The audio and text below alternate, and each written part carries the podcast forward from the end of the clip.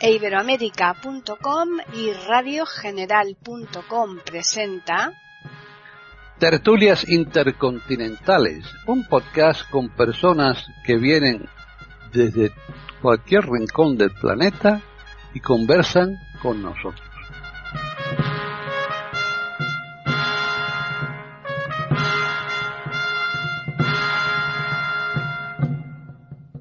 Bienvenidos un día más a Tertulias Intercontinentales en iberoamérica.com. Soy Paqui Sánchez Galvarro. Nos encontramos en las tertulias que solemos hacer con un grupo, eh, evidentemente los lunes, porque es cuando se emite la tertulia aquí en iberoamérica.com. Pero hoy además se nos ha añadido Antonio Perán porque vamos a hablar de la ONCE. Y él, al igual que otros componentes de aquí de la tertulia, son personas que la conocen bastante bien porque han trabajado mucho y han eh, ostentado diferentes puestos laborales a lo largo de su vida de trabajo. Así es que vamos a recordarles a todos nuestros oyentes que están con nosotros desde Chile, Jorge Muñoz. ¿Qué tal, Jorge? Hola Paqui, hola amigos de la Tertulia Intercontinental. Espero que sea un excelente programa este como los anteriores. Muy bien. Hoy nos ha abandonado la doctora René en Argentina porque estaba de boda, de boda familiar, y eso sí que es una cosa que es imprescindible asistir pese al coronavirus. Así pues, desde aquí le mandamos un abrazo grande y continuamos ahora con Italia y está Devis Oneto. ¿Qué tal, Devis? Muy buenas a todos, a toda la audiencia de este maravilloso podcast y a los contertulios, naturalmente. Un placer estar con ustedes. Muy bien, pues ahora seguimos con Yamile Guzmán, que está en Sitges, aquí en Barcelona. ¿Qué tal, Yamile? Hola, muy bien. Un abrazo, un saludo para todos y aquí ya listos. Perfecto. Pues seguimos con Juan Jesús Torres Masip, que también está en Barcelona. Hola, buenas tardes. Encantado de compartir una vez más esta tertulia con todos vosotros. Muy bien. Eh, seguimos con Gabriela Isa. ¿Qué tal, Gabriel? El último, de la fila. No, no, oye, que hoy hay otra persona que está detrás tuya, así que no, no protestes. No, pero es el invitado. no, esto es un, privilegio tener a Antonio, Antonio Perán Elvida. Es, es, es, un privilegio tenerlo en la tertulia. bueno, pues sí, sí, efectivamente. Ya saludamos a Antonio. ¿Qué tal? Pues yo encantado de estar con todos vosotros, a los cuales os conozco prácticamente a todos, o sea que doblemente a gusto, ¿no? Perfecto. Pues sí, hoy vamos a hablar de la ONCE y precisamente Antonio Perán está aquí porque él fue el primer secretario general ciego que, la ONCE tuvo. Eh, además bien joven, por cierto, tenía veintipico años, ahora nos dirá él cuántos en aquella época, ya, ha llovido mucho desde luego, desde entonces. También, pues, eh, previamente él fue el asesor jurídico, que hasta entonces ocurría exactamente lo mismo, que ese puesto tampoco existía ni siquiera en la ONCE como tal. Así que yo creo que un poquito, pues eh, vamos a mm, darle eh, la palabra a Juan Jesús para que nos hable un poco de los inicios de la ONCE y ya después también Antonio, pues eh, él irá eh, participando y contestando a las preguntas que se les haga. Así que, Juan Jesús. Muy bien. Bueno, pues como sabéis, la, la ONCE, desde un punto de vista oficial, eh, es del 13 de diciembre del 38 en Burgos, en, en plena contienda civil, pero previamente eh, diferentes movimientos en varias regiones españolas comenzaron a movilizarse mm, eh, para mm, buscar lugares de, trabajo y de, estudio. Estamos hablando de casi un siglo. ¿eh?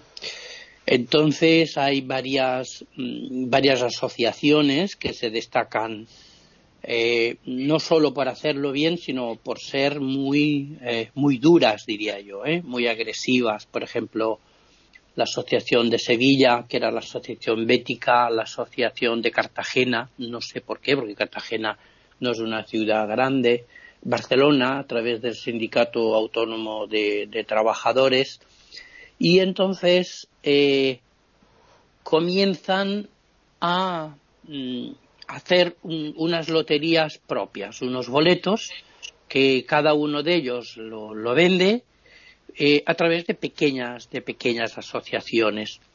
Eso se va extendiendo cada vez más a otras regiones porque se ve que es un buen, que da un buen, un buen resultado. Yo conozco bien, por ejemplo, el caso de aquí de Barcelona, que esa misma venta permitía poder estudiar a las personas y a la vez trabajar en talleres y en varias cosas que posteriormente podemos hablar, gracias a los beneficios de esos, ellos se llamaban boletos, ¿eh? que eran como unos números. Eso se fue incrementando cada vez de forma más, más mayoritaria y entonces lo que se hace es oficializar esas asociaciones, esas ventas, que cada uno tenía la suya, es decir, el número que se vendía en, en Cartagena o en Sevilla o en Madrid o en Barcelona no eran los mismos, ni tampoco era el mismo, el mismo sorteo. A partir de que se crea la, eh, la ONCE, eso supone una gran mejora para la, para la población ciega, pese a que en, los años posteriores a la, a la guerra eh, en la situación de posguerra el, trabajo de la venta, pese a haber dignificado mucho el trabajo, bueno, era muy, muy frágil, ¿eh? era semi-mendicante. ¿eh? Pero el progreso va sucediendo años tras años, se llega con mucha dureza y con muchísimo trabajo de gente de la ONCE de, siempre, se llega a los años 60, en donde la ONCE experimenta una, mejora económica, y una vez se termina el, el, franquismo, el problema que pasa es de que muchísima eh, gente que está en la ONCE son o militares que han estado, que han tenido una baja en, en el frente durante la guerra, y otras personas que son, no son militares, pero son civiles muy, muy cercanos al régimen franquista. Era una asociación que se llamaba, no sé si ahora existe todavía, pero se llamaba ANIC, Asociación Nacional de Inválidos Civiles, que eran también personas que habían perdido,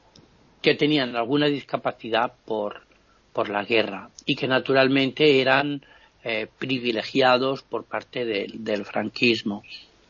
Cuando acaba el franquismo, la ONCE tiene una metamorfosis importante, no, no tan rápidamente como el resto de la sociedad. Yo creo que la ONCE le costó un poquito más porque había todavía bastantes directivos eh, que eran exmilitares, pero exmilitares de, de alta graduación, ¿eh? que les costó les costó mucho hasta yo creo que fue hasta la, pues hasta los primeros años de la década de los de los 80 les costó les costó mucho.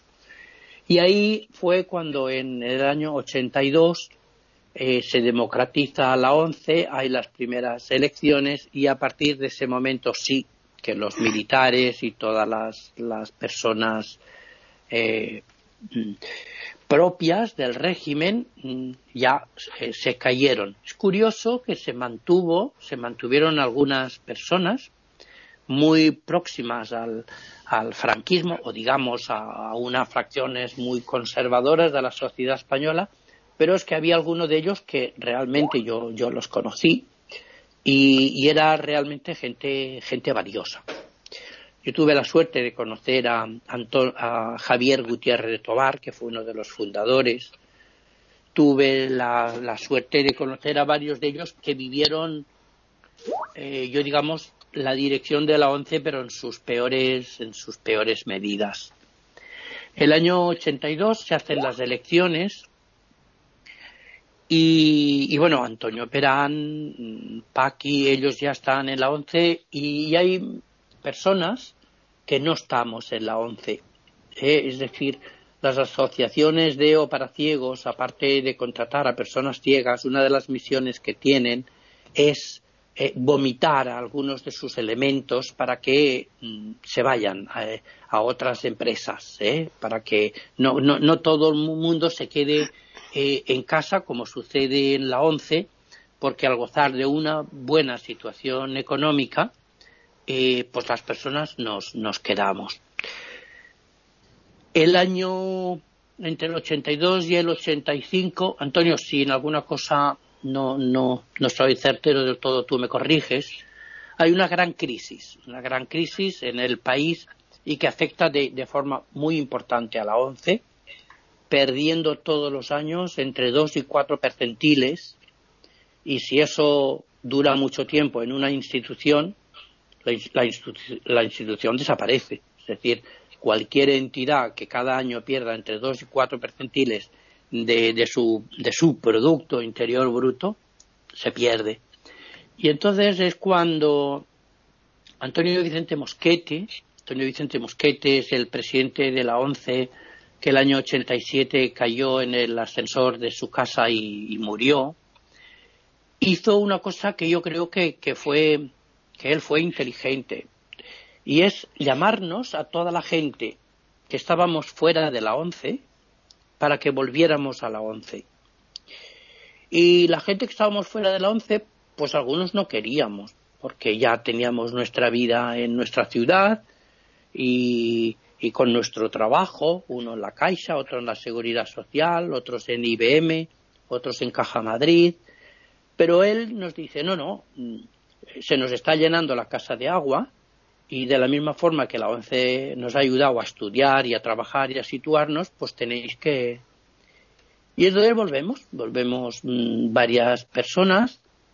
Yo en ese momento entro eh, en el Consejo General, que es el órgano máximo de representación, y en, la, en la ejecutiva de política, ¿eh? en el núcleo duro de, de la ejecutiva del grupo que, manda, que es UP, y que somos 11 mm, personas. Yo no tenía experiencia en la 11 porque yo desde que acabé en el colegio me fui a la universidad, comencé a trabajar en la, en la Caixa y no, no tenía experiencia en la 11. Y él me adujo que, que precisamente él lo había hecho porque yo tendría una visión diferente a, a la que podían tener otros, otros miembros. En esa comisión hay varios eh, varios vendedores, hay varios directivos, hay varios profesores, hay varias personas mm, que sin actividad en la ONCE y otros que, como yo, que vengo de, fuera. La verdad que eso eh, fue mm, muy enriquecedor. Me, he saltado que después del fallecimiento de Franco se formó una comisión nacional con representación de todos los estamentos de la ONCE, incluidos los afiliados sin actividad. Los afiliados sin actividad son aquellas personas que, siendo invidentes, no trabajan en la ONCE. ¿eh?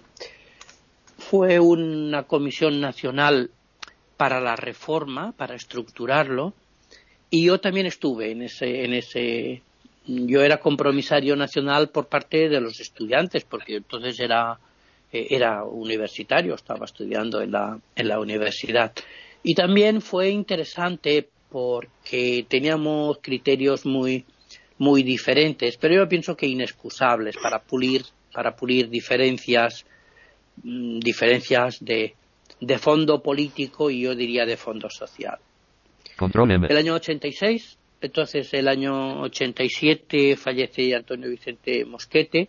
Eso implica un antes y un después. ¿eh? Es decir, Antonio Vicente Mosquete era una persona muy político, muy filósofo, porque él, lo suyo era la filosofía, pero sobre todo una persona eh, muy inteligente. Él apostaba por determinadas personas, como Miguel Durán, como Antonio Perán, que está aquí, como conmigo, como con Rafael de Lorenzo, que todos lo conocéis, que no todos éramos de la misma línea, pero él decía, mm, tenemos que tener todas las sensibilidades y, tenemos que, buscar cuál es el camino más corto. Y digo que es fundamental la caída y el fallecimiento de Antonio Vicente Mosquete porque hay un antes y un, y un después. ¿eh? Eh, él cuenta con Miguel Durán, que lo tuvimos aquí hace unas, unas semanas, una persona que fue muy, muy controvertida. Yo podría explicar que en, la, en el núcleo duro de la ejecutiva fue, eh, fue terrible, porque teníamos unas consignas de las diferentes sensibilidades y tenías que obedecer esas sensibilidades, pero es que a veces tienes que obedecer un criterio cuando tú no lo compartes. Por eso fue eh, muy duro. Tuvimos varias. Y bueno, mm, el, el fallecer Antonio Vicente Mosquete hace que la dirección general siga igual, que uno de los compañeros nuestros, José Antonio Reyes, eh, entre de presidente del Consejo General. Lo hace muy bien, lo hace muy bien porque es leal a la, a la dirección del grupo político, ¿no? Que éramos 11 personas, la ejecutiva, pero no es lo mismo trabajar con Antonio Vicente Mosquete o sin Antonio Vicente Mosquete. Antonio Vicente Mosquete era una, una persona que, que, unía puentes, que unía personas, que unía. ¿eh? y que en un momento determinado sabía decir no. ¿eh? Hemos, hemos llegado al final y como hemos llegado al final, vamos a hacer esto y lo vamos a votar y quien gane y a partir de ese momento la ONCE entra en un crecimiento económico inmenso, inmenso, y yo esto con, con Antonio Perán, ni con, ni con Paqui, ni con ninguno de vosotros nunca lo he comentado, pero sí que lo he comentado con algunas personas como Hilario, cuando dicen que ese crecimiento brutal que, que hace la ONCE, mm, bueno, se debe también, se debe a la dirección, porque eh, una institución es muy importante quién la manda. Es decir, España estaba muy bien en los reyes católicos y, y cuando estaba Felipe IV, España era un desastre. Y es que los reyes católicos lo hicieron muy bien y Felipe IV lo hizo muy mal. Por tanto, la dirección es muy, es muy importante en la. Pero, pero aparte de que la dirección, yo creo que teníamos eh, las cosas muy claras, se, mm, teníamos que, seguir con, muchísimo cuidado porque eh, hubo un momento que la ONCE, Antonio Perán lo sabe, no sabía qué hacer con la tesorería. O sea, el, el dinero entraba a borbotones porque se hicieron las cosas bien, y me diréis, ¿y por qué eh, se hicieron las cosas bien? Se hicieron las cosas bien porque yo lo he hablado esto con algunos de ellos, por ejemplo con Hilario, que vosotros lo conocéis, o con el propio Miguel Durán, y yo creo que vosotros coincidiréis, es de que, de que aparte de la dirección, en los años eh, sesenta y tantos y setenta, hubo en el Colegio de Madrid varios años varios grupos, eh, varios cursos, promociones, ¿no? Por decirlo así, de bachillerato. Eh, yo diría que eran nueve, diez, eh, compuesto por personas mm, muy brillantes, personas muy inteligentes y además muy, muy estudiosas. ¿eh? Porque si eres inteligente y no eres estudioso, no. Yo os puedo decir que, que yo conocí bueno, ya lo conocía del colegio, Antonio, pero él estuvo después trabajando aquí en Barcelona con Paqui, ¿eh? estudiaban Derecho, y ellos no os lo van a decir, pero os lo voy a decir, sus notas eran excelentes, era de cum, de cum laude. ¿eh? Por tanto, uno no solamente ha de ser inteligente, tiene que estudiar, tiene que saberse desenvolver, y por tanto, la dirección de la ONCE desde su más alta cúspide hasta el escalazón más, más humilde, eh, la dirección estaba compuesta por gente muy preparada. El tener un equipo de gente muy, muy preparada desde el punto de vista académico, desde el punto de vista cultural, desde el punto de vista eh, social, es muy importante. Durante esos años, cualquier eh, jefe de sección, cualquier jefe de departamento, cualquier responsabilidad que, que, tuviera, eh, todo era gente muy preparada. Yo creo que no solo académicamente, sino socialmente, gente que se lo habían, que se lo habían trabajado bien. A partir de ahí, yo quiero decir esto porque yo creo que esas mm, ocho o diez promociones del Colegio de Madrid, yo creo, me incluyo, fuimos, yo creo que fuimos eh, fundamentales en ese crecimiento tan grande. Fue tanto, fue tanto que como yo estaba en el Consejo General y en, y en el grupo político duro, eh, una vez el ministro de, Hacienda, eh, Carlos Solchaga era, eh, nos dijo en persona que el día siguiente lo iba a decir en la prensa, pero que nos lo iba a decir a nosotros en una reunión en la que estaba yo. Y dice, mañana voy a decir en la prensa que yo soy el ministerio, el ministro de Hacienda, pero que con los ciegos no puedo. Digo, pero esto usted lo va a decir, sí, sí. Dice, lo voy a decir, dice, porque sois gente, eh, estáis preparados, estáis muy organizados y, no es fácil, no es fácil eh, pelear con vosotros. Dejadme explicaros una anécdota. Estando de presidente Felipe González, que yo creo que fue un gran presidente para España, el año 86 nos quería poner unos topes económicos para que la ONCE no pudiera crecer tanto como venía creciendo a partir del cuponazo del año 85. Y a Felipe González nos dijo que no, y que no, y que no, y que no. Y nosotros, con Antonio Vicente Mosquete y yo, y varias personas más, a Felipe González le dijimos, mire usted, usted tal día de junio tiene elecciones políticas en todo el país. Nosotros le vamos a traer a Madrid unas 150.000 personas ciegas y discapacitadas y vamos a hacer una, una manifestación con perros, bastones, sillas de ruedas, porque lo que nosotros no podemos hacer es, ahora que podemos crecer, es de que usted nos ponga un, tope. Y Felipe González nos dijo, pues ustedes hagan lo que quieran, pero va a ser que no. Nosotros seguimos hablando, negociando con Moncloa, os acordaréis vosotros que había un secretario particular de, Felipe González que se llamaba Julio Feo y que unos días antes nos llamó y nos dijo que no, que no, que, que no va a cambiar. Pero cuando ya lo teníamos todo preparado, con muchísimos autocares y trenes de toda España para Madrid, Felipe González nos llamó y nos dijo que tiráramos para adelante. Esto es una cosa que solamente se puede hacer una vida, una vez en la vida.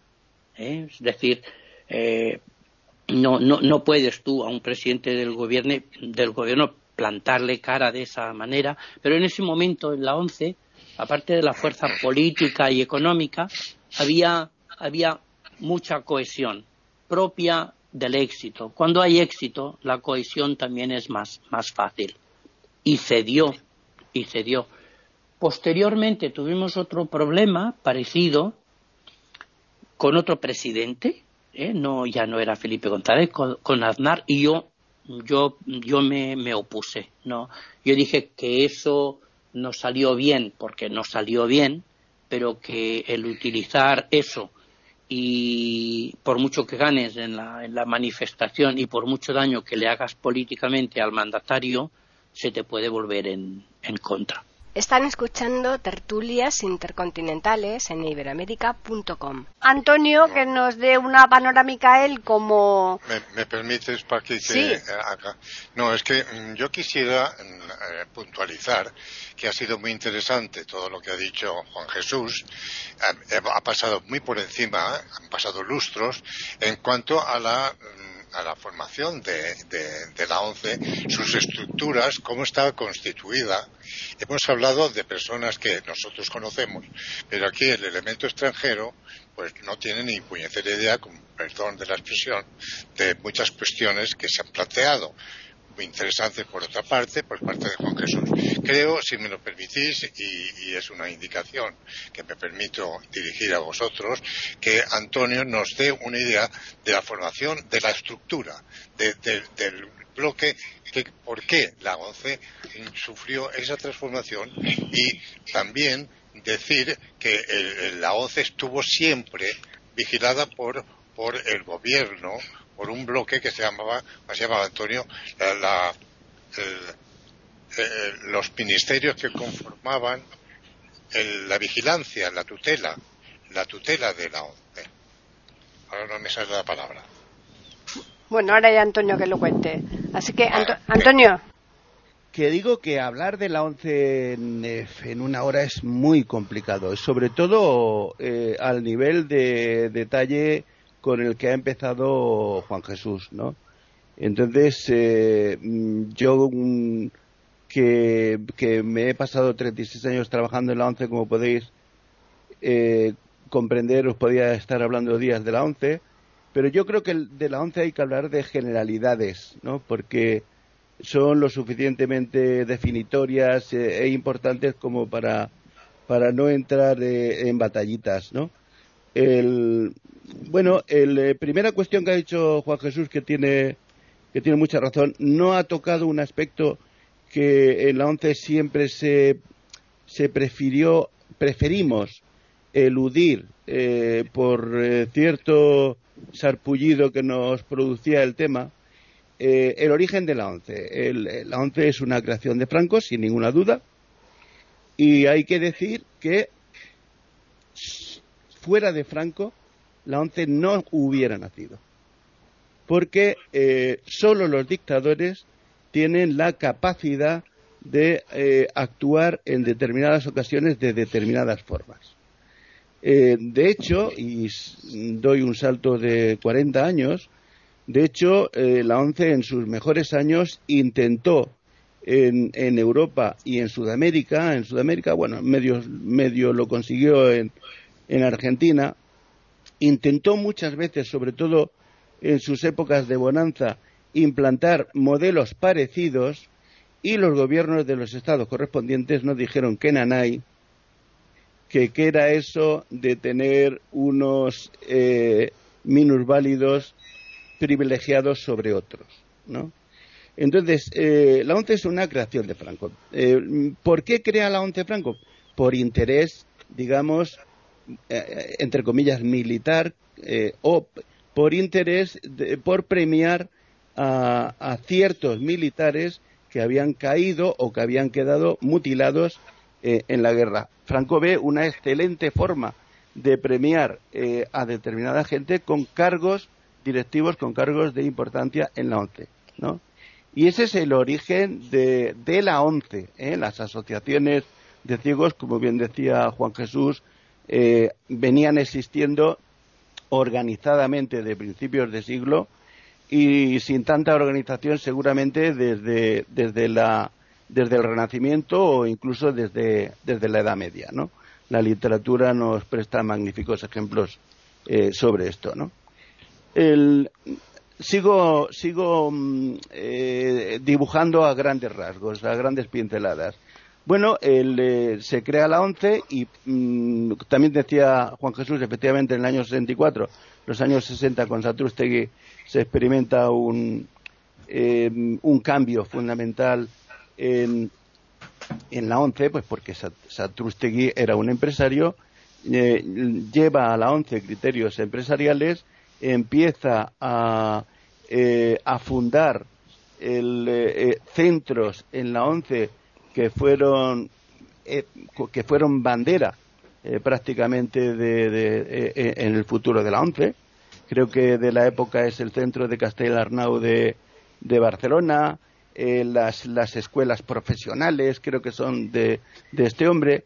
Eh, Satrustegui significa un avance importantísimo en la casa. Pero bueno, seguíamos estando en, eh, régimen de dictadura con eh, directivos que eran directamente nombrados por el gobierno a través del Consejo Superior de Ciegos, que se llamaba entonces y que posteriormente pasó a llamarse Consejo de Protectorado. llega el año 82, como también ha dicho Juan Jesús, 19 de enero, eh, se celebran previamente el año anterior había habido un decreto del 22 de mayo del año 81 que llama, el, llamado decreto de democratización de la ONCE que costó muchísimo. Es curioso es curioso que, percibáis cómo las pequeñas sociedades pese a ser pequeñas se mueven siempre mucho más lentamente que las grandes sociedades. Es decir, si en España las elecciones se habían producido cuatro años antes y el país tenía asumidas una serie de, cosas, una serie de criterios, bueno, pues en la ONCE se tardan cuatro años más. La resistencia, repito, en una pequeña organización siempre es mucho mayor que en una gran organización. Bueno, llegan las elecciones en el año 92, en el año 82, eh, mm, bueno, pues sale un, un grupo de, de, representación que, al igual que pasó en el Estado, pues estaba dominado por, por la derecha, por el grupo más próximo al poder de, de entonces, lo mismo que ocurrió en el Estado, los ciegos no inventamos nada, y ahí empieza la, andadura eh, democrática de la casa. En, en, el año 84, con este grupo, eh, mm, con este grupo de, de derechas en, en, el poder, cierto es que apoyado en el Consejo General por, por el grupo de Mosquete, que era Cook, pues eh, se produce lo que iba a ser el hecho determinante del futuro de, de la ONCE, que fue la nueva estructura del cupón de la ONCE, año 84, y desde el año 84 para acá la ONCE em, pasa a ser otra ONCE. ¿eh? Es cierto que desde el año 84 hasta acá, eh, seguramente la ONCE, mm, ha, mm, eh, la ONCE ha experimentado modificaciones que le han hecho tres o cuatro ONCEs, ¿no? Pero yo hablo de lo que, de lo que conozco Controlen. en el año 84 se produce un boom en, el cupón de la ONCE. Para que os, hagáis una idea, en, dos años se multiplica por cuatro el presupuesto de ingresos de la casa. Eh, empieza a manar el dinero en, la ONCE pues eh, a manos llenas. Eh, se empieza se empieza a convertir, a traducir ese dinero en, servicios, eh, servicios y más cosas. ¿eh? El dinero trae, lamentablemente, también trae otras cosas, ¿no?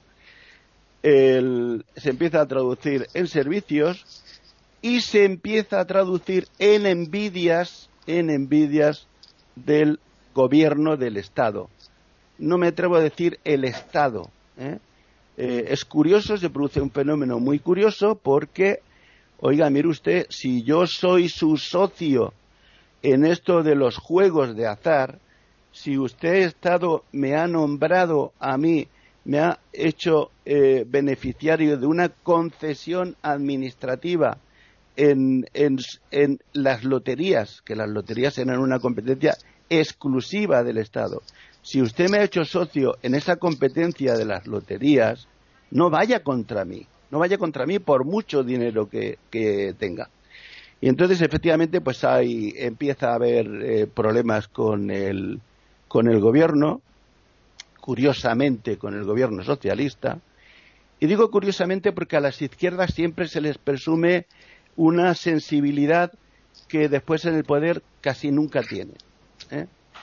Y nada, la ONCE lo pasa muy mal, muy mal con el gobierno socialista eh, se producen eh, decretos de, corrección eh, de las competencias de la ONCE. La ONCE hasta ese momento tenía facultades plenas para organizar el cupón como quisiera.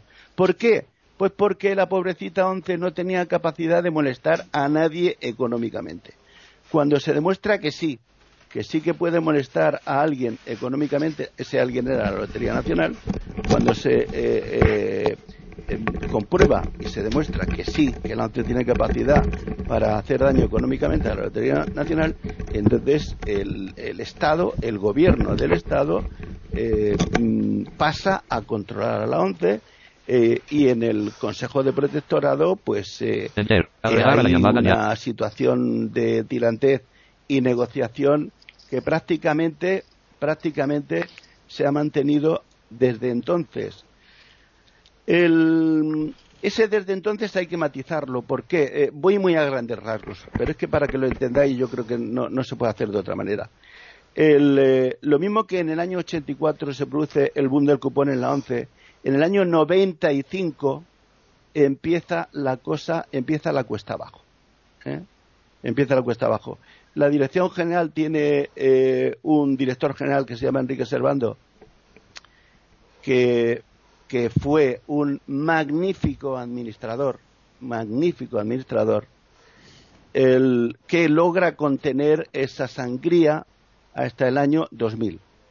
Pero en el año 2000, cuando Enrique Servando se va y llega a la ONCE la inexperiencia, eh, eso mm, cae como una catarata, como una catarata.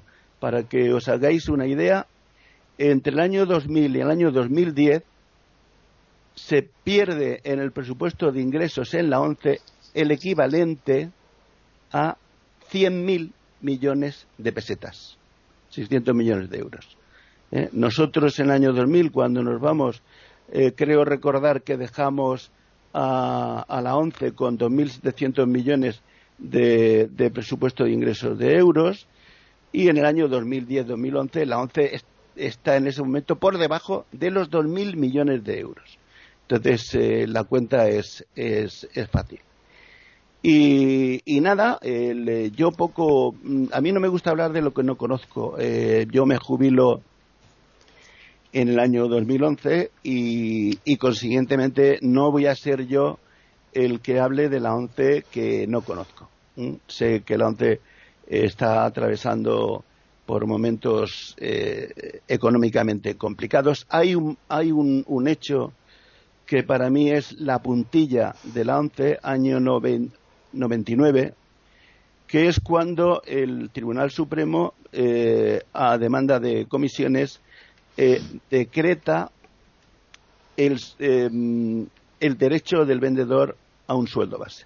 Entonces, eso junto a otras cosas, ¿eh? Eh, las cosas casi nunca son tan simples, pero eso de alguna manera supone la puntilla para, para la casa que, que, bueno, pues que se va intentando recuperar como puede y que, y que ahí está económicamente Mm, si no tocada, sí muy disminuida con respecto a lo que fue en los años 80, porque los años 80, pues en la ONCE fueron el dorado, ¿no? Están escuchando tertulias intercontinentales en iberoamérica.com.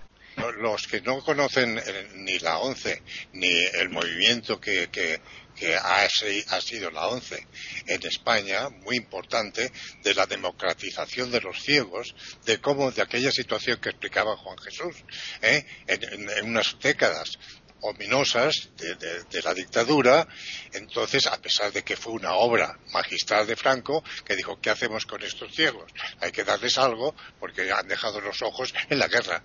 Y fundó lo que se llama la OCE, Organización Nacional de Ciegos Españoles, aunque no se llamó así al principio. Bueno, lo que yo quería decir, yo, aparte de que, como sabéis, y digo repetidamente, que soy un ciego de vocación tardía, yo ingresé en la ONCE con 55 años, el año 89, cuando el pastel ya estaba completamente cocido. ¿eh? Estaba ya fabricado. Yo entré con mucho ánimo de poder contribuir con mi experiencia, con lo que yo llevaba como, como, acervo cultural y, experimental de lo que había sido mi vida anterior, y me encontré una, una ONCE muy politizada esto es lo que me asombró más. Y como yo tenía algunos contactos familiares a través de mi mujer, tuve el conocimiento, Antonio y Juan Jesús y el resto de compañeros, de que realmente el atraso de, la democratización de la ONCE se debió por la situación del país. Tener en cuenta que del 75 al 82 pasan unos años difíciles para la democracia española recientemente instaurada con UCD, etcétera, etcétera. Pero centrándonos en la ONCE. Cuando la ONCE realmente en el 82 tuvo el auge y eh, el, desarrollo posterior, fue debido al Partido Socialista Obrero Español. Al principio, yo no lo sabía, se me dieron informaciones muy fidedignas de que Alfonso Guerra, que fue Alfonso Guerra fue vicepresidente del gobierno español en el gobierno de Felipe González, la primera vez que un gobierno socialista entró eh, a gobernar España después de la dictadura de Franco, y con el modelo del PSOE se fue germinando lo que era la nueva y la moderna eh, ONCE. Con sus mandos, hay que decir que, que hay un Consejo General, el Consejo General, como se ha hablado aquí, es un consejo que preside el presidente, y unos consejeros que han sido elegidos por los eh, por los asociados, los afiliados a la OCE, por nosotros. Se convocan elecciones y hay una lista, también una lista cerrada, que presenta cada partido que concurría a esas, eh, eh, a esas mm, votaciones, a esas, a esas elecciones, y UP, se ha hablado de UP, y hay que decir que UP quiere decir Unidad Progresista. ¿Eh?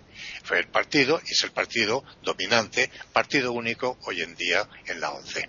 Ha habido luchas intestinas dentro de, la ONCE en estos tiempos. En las elecciones se formó en los consejos generales al principio un poco eh, como si dijéramos por parte de unos y de otros, de los que concurrían a las elecciones, hasta que realmente la progresista fue copando. copando. Entonces, vemos que eh, la ONCE, la ONCE simplemente pues eh, tiene una financiación que es la venta de sus productos. Eso fue lo que, porque hablamos de juego y el juego es importante. El mayor competidor de, la ONCE siempre ha sido el Estado español, la ONLAE. La ONLAE es Organización Nacional de Loterías y Apuestas del Estado.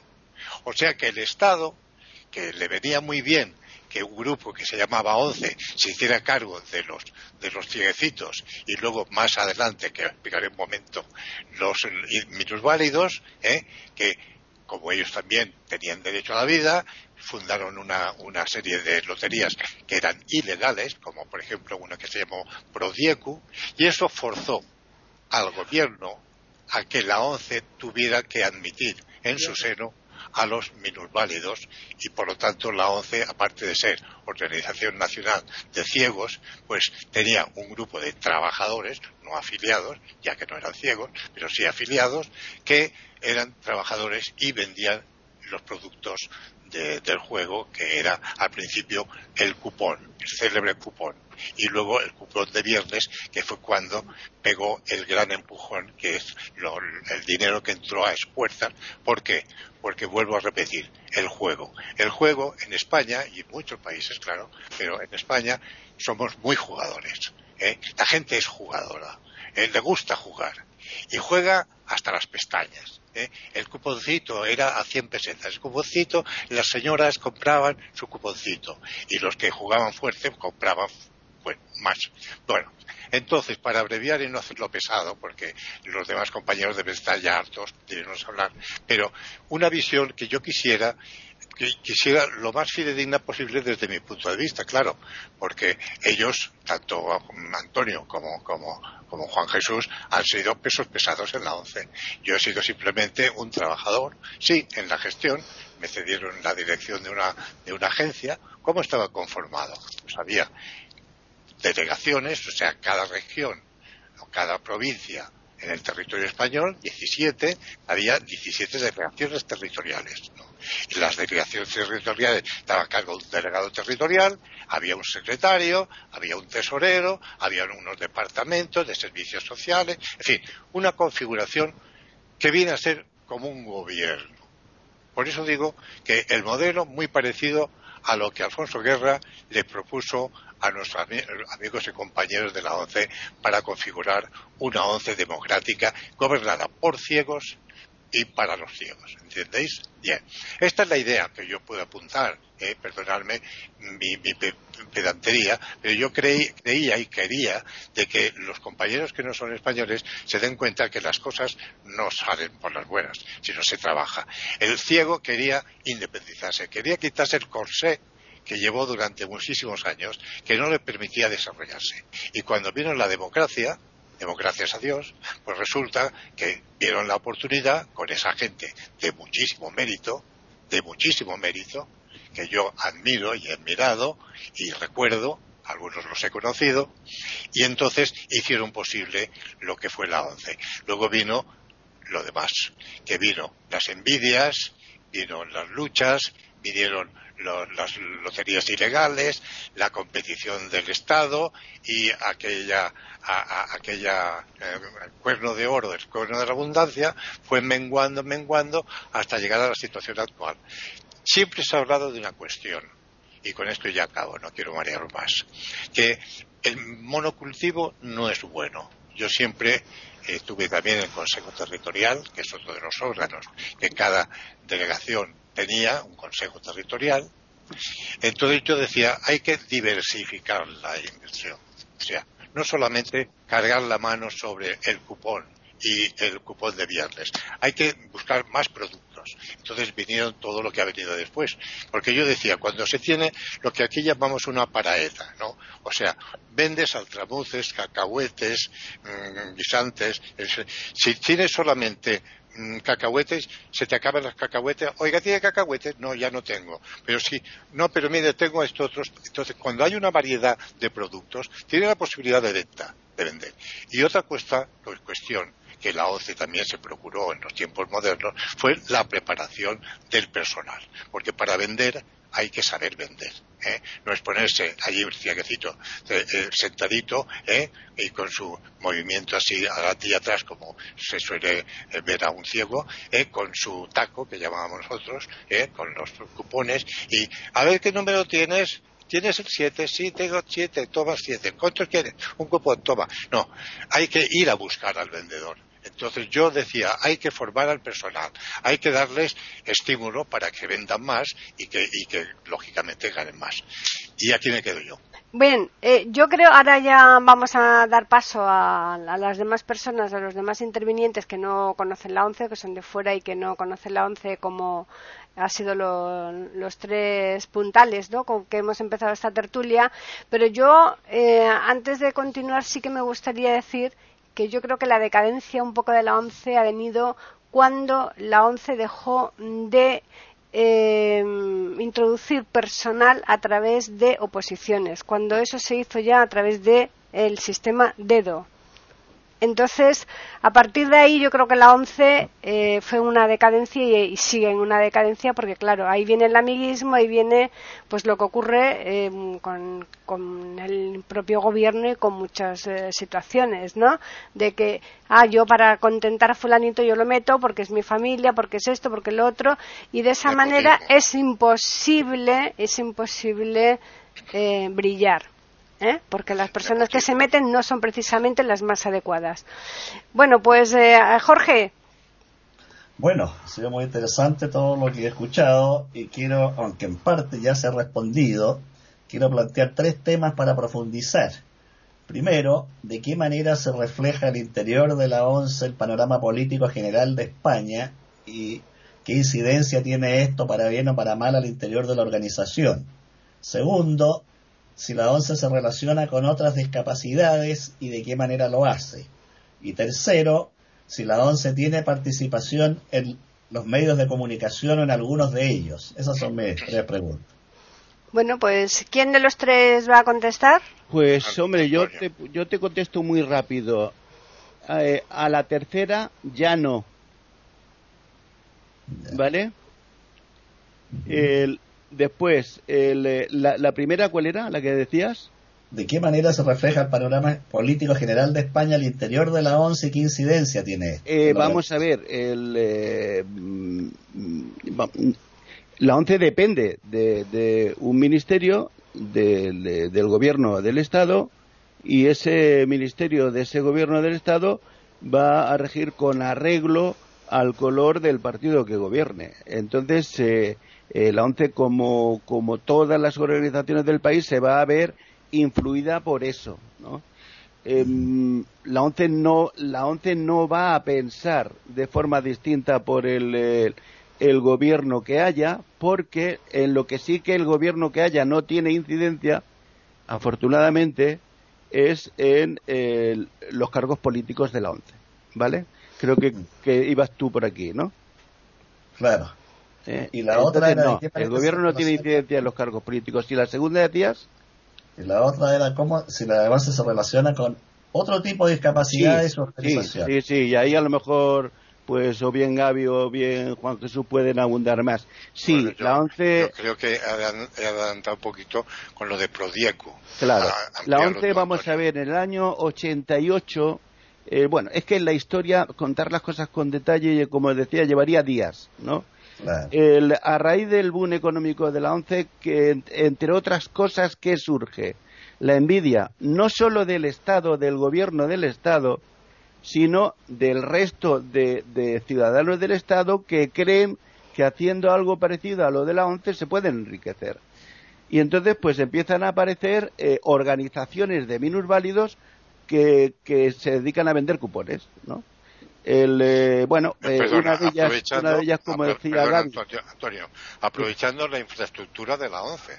Sí sí aprovechándolo todo. Sí es que yo quiero ir rápido porque si no no acabamos. Entonces una de esas organizaciones es Prodiecu y entonces eh, la ONCE pues reacciona em, pues con la firmeza que, que debe reaccionar contra eso no con demasiado éxito y al final consigue que eh, la promesa de que van a eliminar Podiecu a consecuencia de que la ONCE de alguna manera de acogida al resto de minusvalías en la ONCE y de ahí nace la fundación, que eh, a mucha gente parece que se le olvida. La, la, fundación tiene ese origen.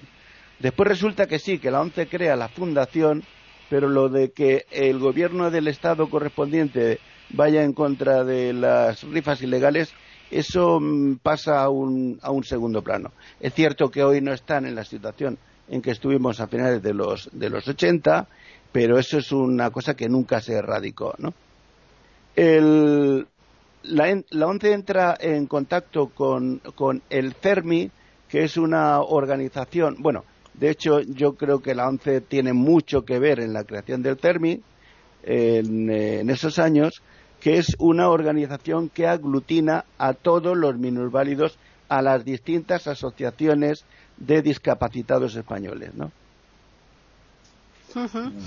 Eh, quería, quería, contestar a, una de las preguntas que ha hecho Jorge, que era nuestra relación con los medios de comunicación, ¿no? ¿Ha habido?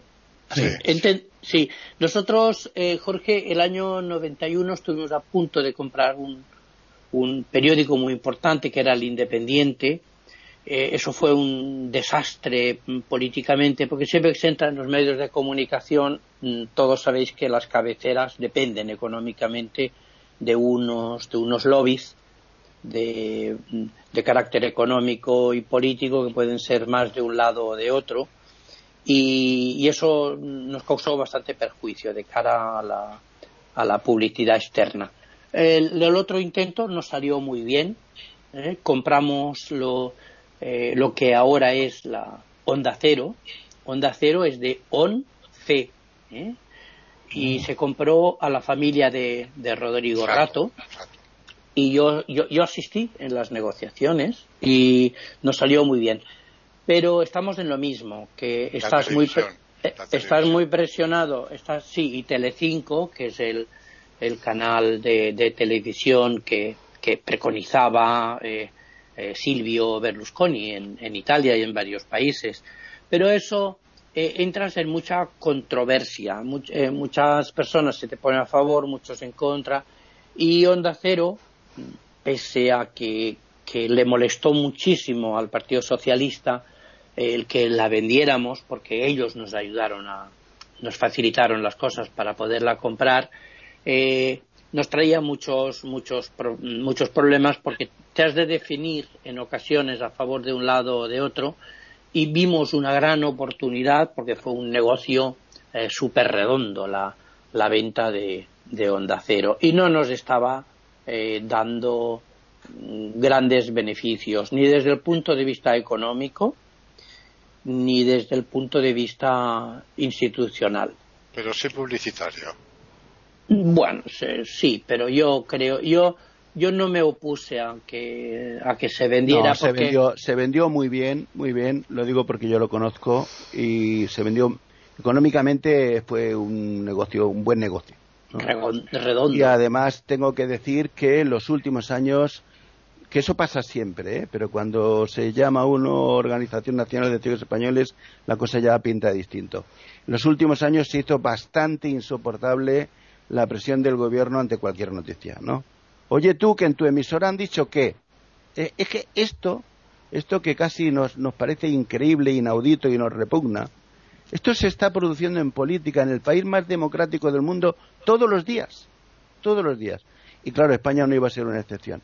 Y claro, llega ya un momento en que eh, te sientes con las manos lo suficientemente atadas como para decir, mira, vamos a dejarnos ya de, de cosas que, como decía eh, Juan Jesús, al final tampoco es que esto sea el, eh, la solución económica de la casa, ¿no? Zapatero tus zapatos, ¿no? Están escuchando tertulias intercontinentales en iberoamérica.com. A ver, Davis. Bueno, una curiosidad. ¿Qué, mm, ¿Cómo pudo, cómo pude, o cómo pudo, perdón, Once acercarse al, al ciclismo, al deporte? ¿Hubo un debate? ¿Hubo una discusión? Es muy interesante el asunto, ¿no?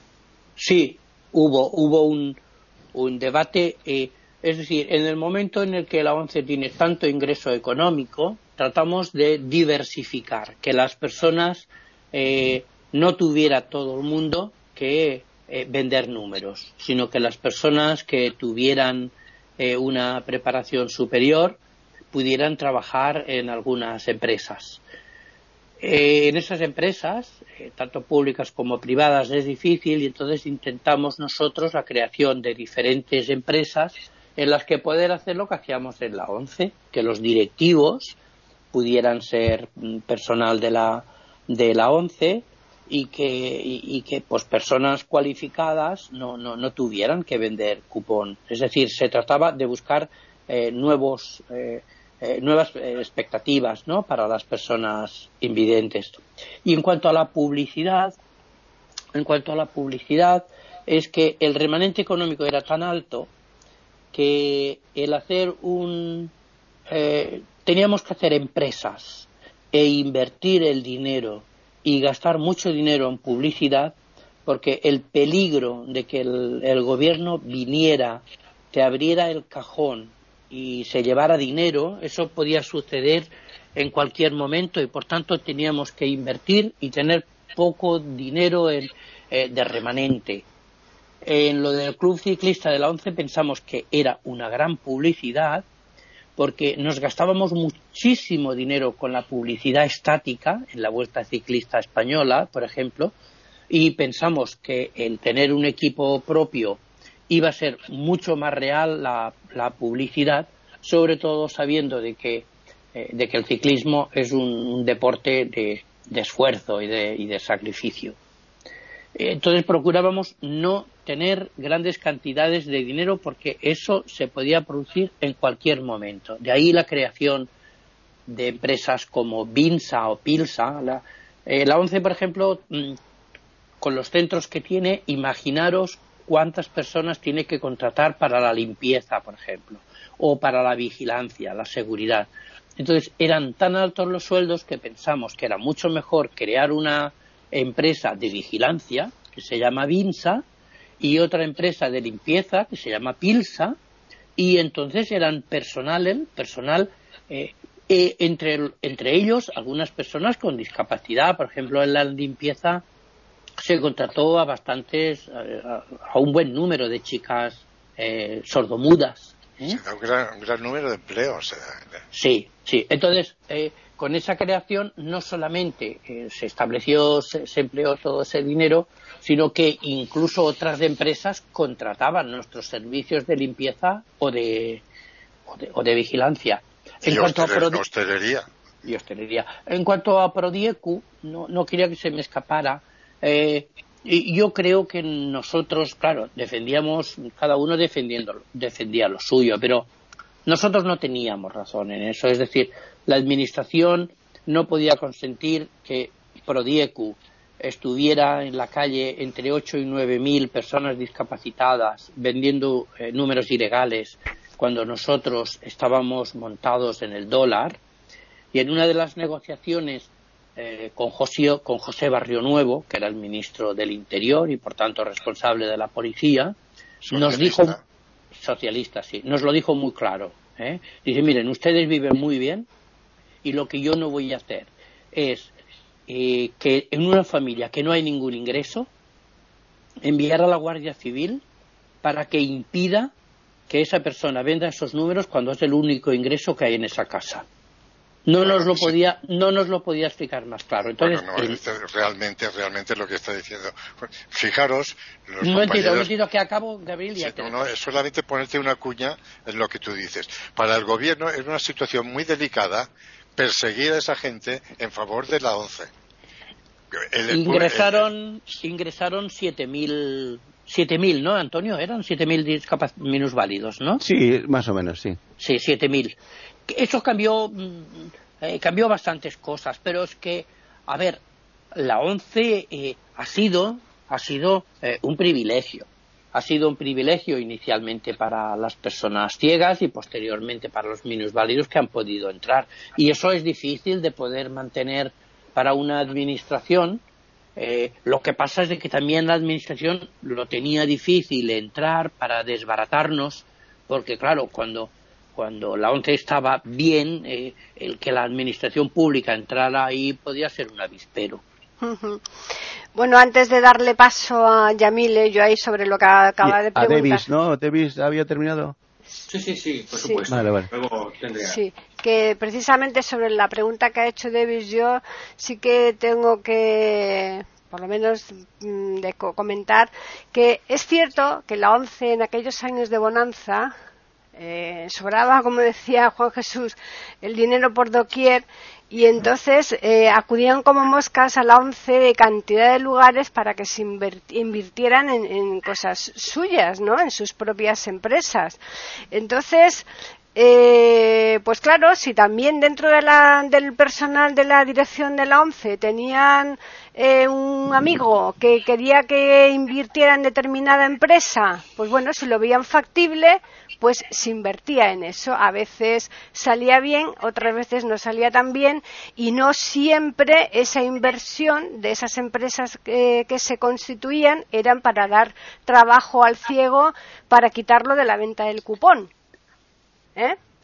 Porque a lo mejor esas empresas lo que menos había eran ciegos. ¿Mm? Como por ejemplo como por ejemplo como por ejemplo en el caso del ciclismo que habla que apuntaba antes Davis no qué ciegos había ahí que quitaras de la venta del cupón como bien han dicho era el efecto que se pretendía era el publicitario el publicitario en este caso pero que te mm. quiero decir que, que muchas veces estas empresas que se creaban no eran en favor del ciego ni mucho menos ¿eh? no era pensando en el ciego en darle otras oportunidades ni muchísimo menos. Eh, la teoría la teoría era esa, la teoría hmm. era esa. no, yo creo, yo creo, perdonadme un momento, que hubo una transformación de mentalidad. Hmm. De empresa de servicios se convirtió en una empresa. Con el, conocimiento empresarial de inversión, de, sacar dinero. Hmm. Yo lo veo desde este punto de vista. ¿eh? Sí, sí, pero yo te diría incluso, Gaby, te diría más. Se convirtió en mucho más que una empresa. Eh, eh, la ONCE de aquellos tiempos, evidentemente no lo era, pero eh, se llegó a hablar de un Estado dentro de otro Estado. O sea, la ONCE fue, bueno, fue un fenómeno histórico, la ONCE de, los años 80, un fenómeno histórico para recoger en, en los libros de historia. No sé si habrá habido muchos casos como ese. Hmm.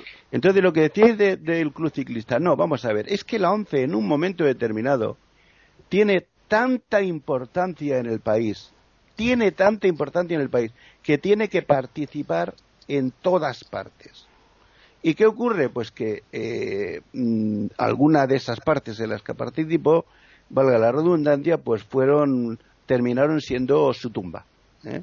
Porque, claro, cuando tú empiezas a competir con determinados empresarios de cierta ralea, de cierta calaña, pues amigo mío, tienes que atarte muy bien los machos porque no sabes dónde te estás metiendo. Efectivamente. Y eso fue lo que, lo que, le, lo que le pasó a la, a la once, ¿no? Pero bueno, yo estoy muy orgulloso, muy feliz y eh, de haber mm, trabajado en los años 80 y haber conocido, eh, sé que esto no lo comparte algún, alguna que otra persona, haber conocido a la once más grandiosa de, de toda su historia, ¿no? Sí que me gustaría decir, eh, sí que me gustaría decir antes de que Yamile nos tire, nos eche los perros, que para Juan Jesús y para Gaby, vamos a ver, a mí el buenismo no me va. Y la demagogia menos. Y no os estoy diciendo que seáis demagógicos, pero sí un poco, un poco buenistas. ¿eh? Es decir, sí, los pobres minusválidos, mire usted, que los ciegos ricos, que estos están muriendo de hambre, que no, no. Muy bien, pero eh, ¿por qué no nos copiaron en la pobreza? Nos copian en la riqueza. Y lo que es peor, el Estado, nadie le pedía al Estado que, que, fumigara a las, eh, a las eh, organizaciones de minusválidos. Lo que, lo que se les pedía, aunque fuera con la boca pequeña, lo que, les, lo que se les pedía es que por lo menos, oiga, mire usted, no tengan la cara de aprovecharse de toda la organización, de toda la estructura, de todo, de todo de la casa peléselo, peléselo un poquito, ¿eh? que era lo que, lo que no hacían. Es decir, en, en las épocas de bonanza, pues eh, todo el mundo se arrima al, que le va bien. En las otras épocas, pues menos. El, el, gobierno de los perdón, el Estado español, a través de sus gobiernos, en los que, eh, bueno, en España, pues yo creo que un poco fruto de la, de la dictadura y de eh, ciertas, ciertos criterios que proceden de la dictadura. El Estado ha podido hacer mucho por los minusválidos, incluso por los ciegos, y no lo ha hecho. Por ejemplo, pongo un ejemplo. Oiga, mire usted, usted tiene a lo largo del país, usted tiene 5.000 eh, administraciones de lotería. Déselas a minusválidos, oiga, déselas a gente que acredite cierto grado de minusvalía y no se las dé a viudas lo que, lo que hicieron Antonio lo ¿Eh? que hicieron Antonio lo que hicieron con las viudas de guerra que les cedieron los estancos, la venta de tabaco. Claro, no, no, pero por eso digo que en lugar de dárselas a las viudas de los, de los militares, déselas a los minusválidos. Ojo, como por ejemplo, esto Argentina lo, hace, lo ha hecho bastante mejor que nosotros. ¿eh? En Argentina gracias a Dios los ciegos, muchos ciegos, medio viven por esa política de, repartir determinado tipo de servicios públicos entre los ciegos. Por ejemplo, por ejemplo, los bares y restaurantes de los, de los centros públicos, pues los reparten entre, entre lo que hoy se llama discapacitados. Me parece muy bien, me parece muy bien, pero no, aquí en España no, porque aquí siempre había alguna viuda, algún, militar a, a la que dárselo, o de algún funcionario. Yamile. Bueno, eh, no, yo solo quería preguntar un poco, porque ya se ha mencionado, pero lo que ha pasado con la ONCE en Latinoamérica, yo me acuerdo que en Cali eh, estuvimos en un proyecto con la participación de algo que se llama FOAL. Y bueno, saber un poquito de eso, qué ha pasado, cómo fue, qué se hizo, si se sigue haciendo. Bueno, ¿quieres hablar tú, Antonio, o lo hago yo? No, no, no, habla tú. Sí, eh, a partir del año 88, que se celebra la delegación eh, mundial en Madrid, se crea lo que es la, la ULAC. La, la, ULAC es Unión Latinoamericana de, de Ciegos, destinada a Latinoamérica y Caribe.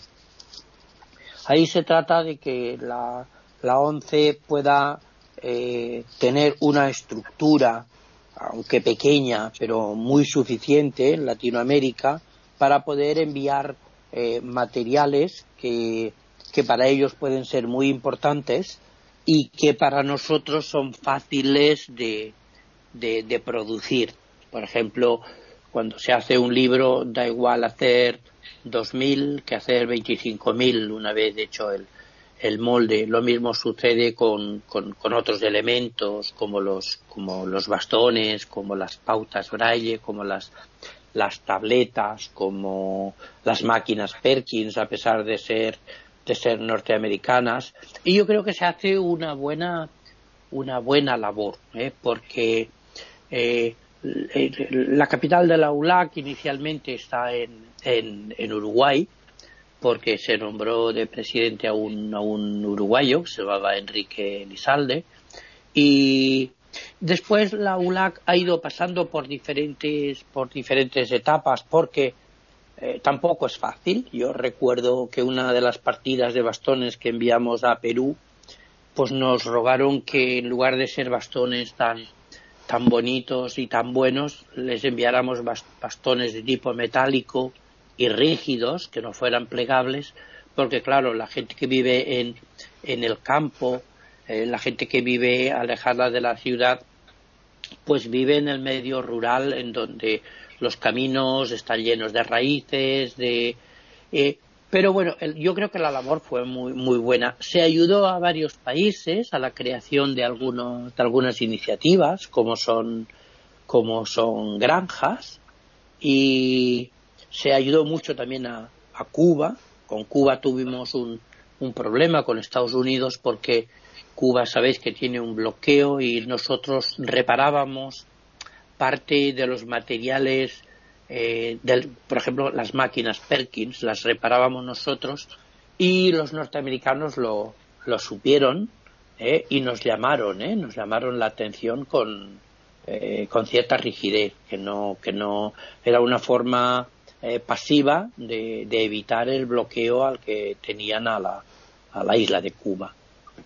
Y después se fundó la FOAL, que es Fundación de la ONCE para la América Latina, que yo no la conozco tanto como la ULAC, porque la ULAC la vi, la vi parir, la vi crecer, la vi formarse, eh, pero que viene a ser una, una coordinación igualmente de Latinoamérica para muchos aspectos, que luego unos se producen y otros no. Por ejemplo, pensábamos que cuando eh, sobraran eh, perros guías en la Escuela de Madrid, podríamos ofrecérselo a Latinoamérica y todavía no todavía no abastecemos a nivel nacional y por tanto eh, esos parámetros no hemos podido llegar.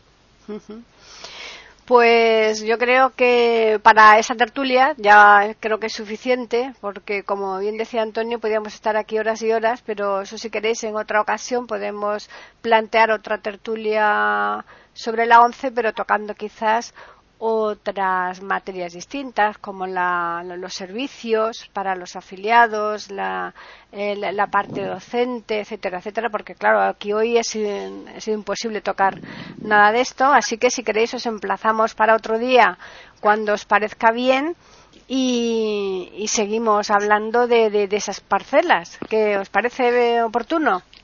Perfecto. me parece genial. Me parece genial porque hay muchas cosas que explicar es muy, muy importante, 11 para todos, hasta para los italianos. Así que hablar sobre este asunto es muy importante. Bien, pues yo os agradezco a todos la presencia aquí en iberoamérica.com, en la tertulia que hemos tenido sobre la ONCE. Creo que se han dicho cosas muy interesantes y por lo menos eh, se, se queda bastante claro en los inicios de la ONCE y un poco todo el desarrollo que ha venido eh, teniendo a lo largo de todos estos años. Por supuesto, han sido pinceladas porque si no era imposible, ¿no? Así que vamos a dar el correo que tenemos, que es tertulias y el Twitter, que es eiberoamérica con las iniciales E, I y la A de América en mayúsculas. Y a los oyentes decirles que les esperamos el próximo lunes con una nueva tertulia intercontinental.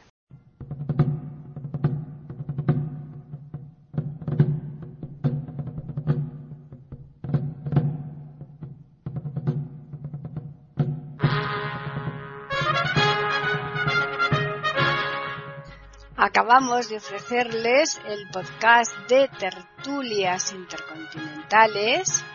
Aquí en iberoamérica.com y radiogeneral.com.